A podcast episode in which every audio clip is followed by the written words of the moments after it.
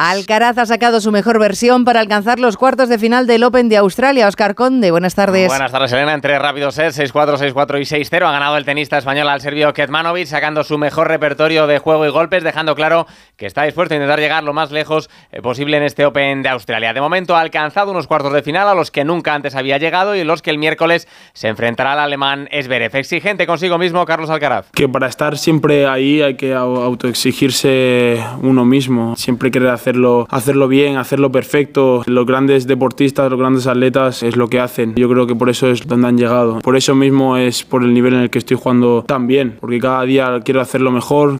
Ya en el mundo del fútbol, la jornada de liga nos dejó ayer triunfos de los tres primeros clasificados y mucha polémica arbitral. Sigue líder con un partido más el Girona con 52 puntos tras pasar por encima del Sevilla, 5-1 con hat-trick del ucraniano Dovic, un punto menos tiene el Real Madrid tras su discutida victoria ante el Almería, 3-2 remontando con un tanto de Carvajal en el 99 y 44 puntos suma el Barcelona, que también sufrió en campo del Betis para al final ganar 4-2 con triplete de Ferran Torres. Sin duda, los focos de la jornada se quedaron en el Bernabéu con la actuación del árbitro y del VAR y es que con los almerienses ganando 0 el videoarbitraje cambió el rumbo del partido con tres revisiones que hicieron al árbitro cambiar su decisión inicial para caer a favor del conjunto blanco. Primero para señalar un penalti por mano de la Almería, después para anular un tanto a los andaluces por una falta sobre Bellingham en el arranque de la jugada y finalmente para dar por bueno un gol anulado antes a Vinicius por mano. Decisiones todas ellas polémicas y controvertidas que enfadaron mucho a los almerienses como muestran las palabras de su jugador melero y su técnico garitano y que ve desde otro prisma Carlo Ancelotti. Con la sensación de que nos han robado el partido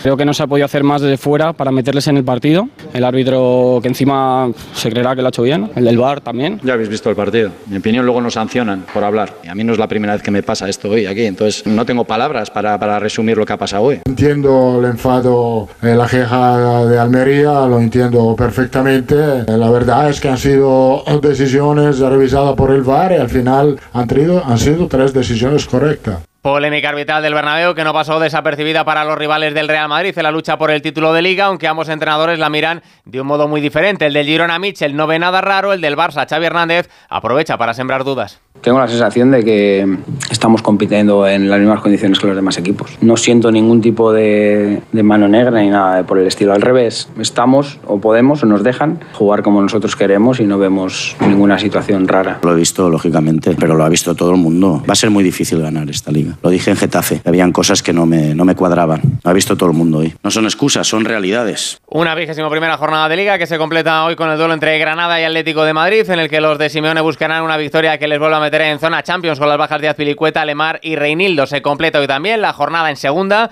con el partido del líder, el Leganés, que recibía al Burgos y ya mañana se pondrán en marcha esos cuartos de final de Copa del Rey con la primera eliminatoria que va a enfrentar a Celta de Vigo y Real Sociedad.